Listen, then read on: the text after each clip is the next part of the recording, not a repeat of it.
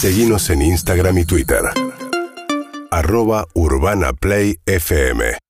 Bien, 8 y 22 de la mañana vamos a hablar con Jorge Adaros, el titular de uno de los gremios que hay eh, docentes en la ciudad de Buenos Aires, es el gremio ADEMIS. Él es maestro de sexto grado en Villa Soldati, el barrio Ramón Carrillo.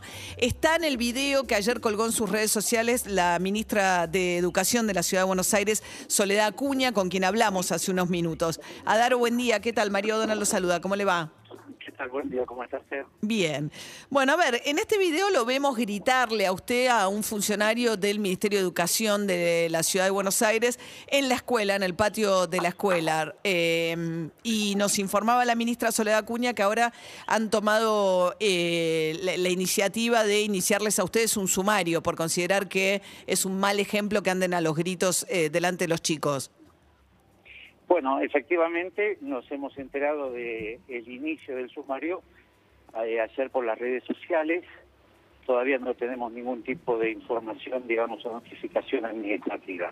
Ahora, efectivamente, eh, hubo esa situación que se ve en el video, pero que es la segunda parte. Este funcionario, que se llama Fabián Caponi, es como el responsable territorial, ¿sí?, del Ministerio de Educación. Eh, Caponi había ido a la escuela, hizo una visita con total normalidad. Nosotros cuando nos enteramos que está en la escuela, pusimos carteles en la puerta para que los viera cuando, cuando se fuera, donde planteábamos no solamente el tema de la presencialidad, planteamos el abandono que la escuela nuestra, como muchas escuelas de la zona sur, vienen sufriendo por parte, digamos, abandono por parte del gobierno.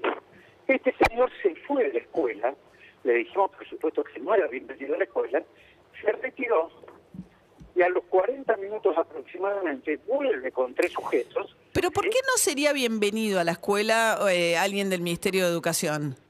Bueno, en principio nosotros manifestamos muchos desacuerdos con la política del Ministerio de Educación. Bien. Este sujeto es el que también estuvo registrado en videos que él mismo subió a las redes cuando el peor momento de la pandemia, haciendo bailes sin barbijos en el Ministerio de Educación. Está bien, está bien, pero digo, ustedes como docentes porteños, las autoridades son las que hay, las que votan los porteños, les guste o no les guste, no hay ninguna razón por la cual ustedes consideren que no, no pueden ir las autoridades del Ministerio de Educación a recorrer las escuelas porteñas. Pero que nadie dice eso, o sea, nosotros manifestamos el malestar con su presencia, pero nadie impidió que el funcionario fuera a la escuela, visitara lo que quisiera visitar y se sacara las fotos que siempre se quiere sacar para esta ocasión. Esto generó mucha bronca, insisto, por una situación de abandono que viene sufriendo la escuela, y esa fue la respuesta, ¿sí? Pero, por otro lado, digamos, nosotros esto sí lo enmarcamos también en una persecución por parte del Ministerio a nuestro sindicato y a la escuela en particular. Dice la ministra que no nos hemos manejado apropiadamente.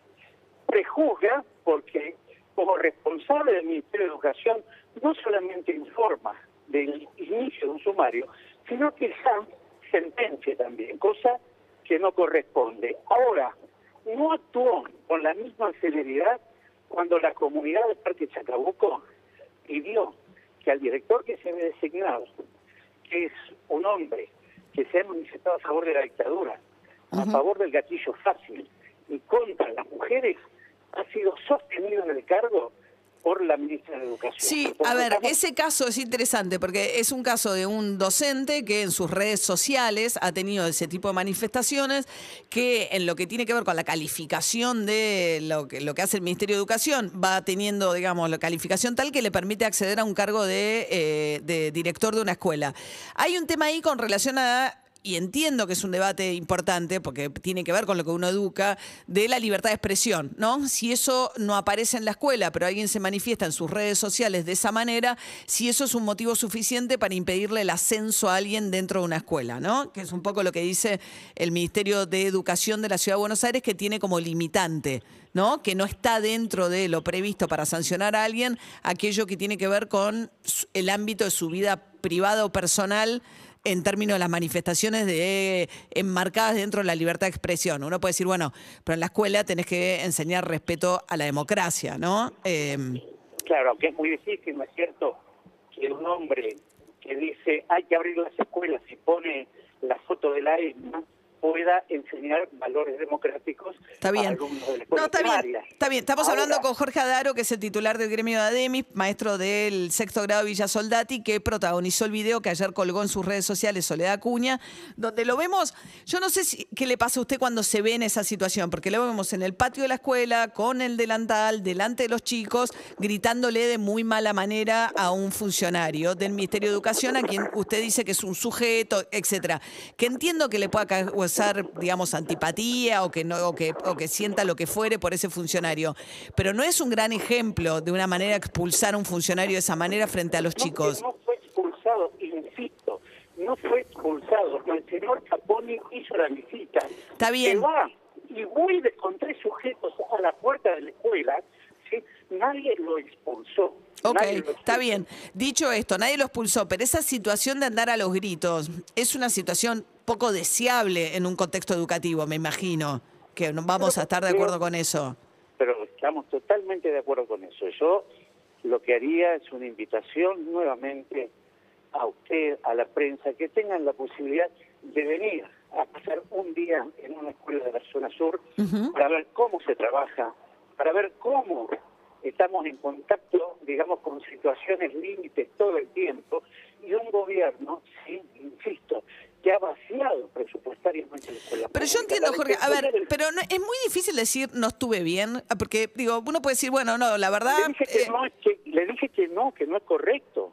¿Sí? O sea, se me, la verdad no estuve bien, no debía haber gritado de esa manera, no corresponde. Pero, pero por supuesto, pero yo no voy a hacer un debate de eso, eh, se lo concedo totalmente, porque en definitiva, ¿sí? no es un problema de forma lo que hay que discutir, sino un problema de fondo. Claro. Un ministerio que tiene una política en la zona sur, en las escuelas públicas, de vaciamiento que lo podemos enumerar todo el tiempo. Y este sujeto responsable lo que hace. Pero usted le dice, ¿sabe qué? Eh, Jorge, perdóneme, ¿no? Pero usted insiste con decirle sujeto. Yo entiendo que le causa antipatía, que estén en las antípodas ideológicas, que no le, que, que usted se sienta afectado como docente de la zona sur de la ciudad por lo relegada que está la educación pública en la zona sur. Entiendo todo. Pero es un poco una falta de respeto cuando usted eh, se está refiriendo a un funcionario que es una autoridad del Ministerio de Educación diciéndole este sujeto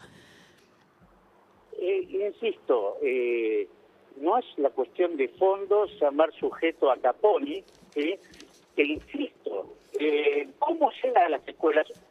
Usted sabe que tenemos denuncias de directoras, de directores, que dicen que el señor Caponi pide para visitar las escuelas a cambio de ceder o de conceder las necesidades de la escuela y que pide, a los no le que contenga a los maestros para que no se manifiesten contra la política educativa del gobierno o contra sus personas, es un puntero territorial, Caponi. Básicamente me gustaría que lo conozcan, me gustaría que conozcan un poco sus antecedentes como de delegado de los trabajadores de un programa socioeducativo, terminó siendo funcionario de un gobierno que en materia educativa digo, tenemos todos los elementos para demostrar que ha tenido una política. Pero sí, igual convengamos que hubo una discusión que el gobierno de la Ciudad de Buenos Aires, frente a gran parte de la opinión pública, terminó ganando, que tenía que ver con insistir con la prioridad de volver a la presencialidad lo antes posible, frente al costo tremendo que el propio ministro de Educación de la Nación ahora admite, el nuevo ministro Jaime Persic, de lo que significó perder un millón de chicos, la, el contacto con la escuela, ¿no? A raíz de tanto tiempo sin presencialidad. Eh, bien, eh, Jorge Adaro, sí. No, no, yo quiero aclarar, digo, eso no es responsabilidad nuestra. Nosotros bueno, los gremios se opusieron mucho. para la presencialidad. Bien. Cosa que todavía, insisto, si usted visita mi escuela, va a ver que faltan, por ejemplo, los brazos para que se dé la apertura de ventanas para la ventilación. De ahí en adelante le puedo indicar un montón ¿Qué es lo que falta? No le entendí, perdón, Jorge. ¿Faltan? No, no, digo que falta en la escuela, por ejemplo, hasta los brazos para la apertura de ventanas para que permita la ventilación. ¿Qué brazos? No, no entiendo. la, manija, digamos. La presencialidad por en condición. La manija, la, la manija. Exactamente, ni siquiera una manija de metal. Ha venido un arquitecto cuatro veces a los salones a inspeccionar eso y todavía estamos esperando que se resuelva. Bien. No les quiero hablar de la caldera, no le quiero hablar del sistema eléctrico de la escuela, le quiero hablar de la Defensoría del Pueblo, que ha mandado un perito arquitectónico para definir y para determinar el riesgo que hay en esta escuela para todos los que estamos cotidianamente como docentes y como alumnos también. Jorge Adaro, titular de ADEMIS, maestro de sexto grado de Villa Soldati, barrio Ramón Carrillo. Gracias, ¿eh? Por favor, usted. Por si no, vamos a poner el audio, lo escucharon a ver, lo que pasa que eh, era para que entiendan de qué estamos hablando, que es este video que viralizó la propia ministra de Educación Soledad Cuña ayer en sus redes sociales. Dejó sin educación a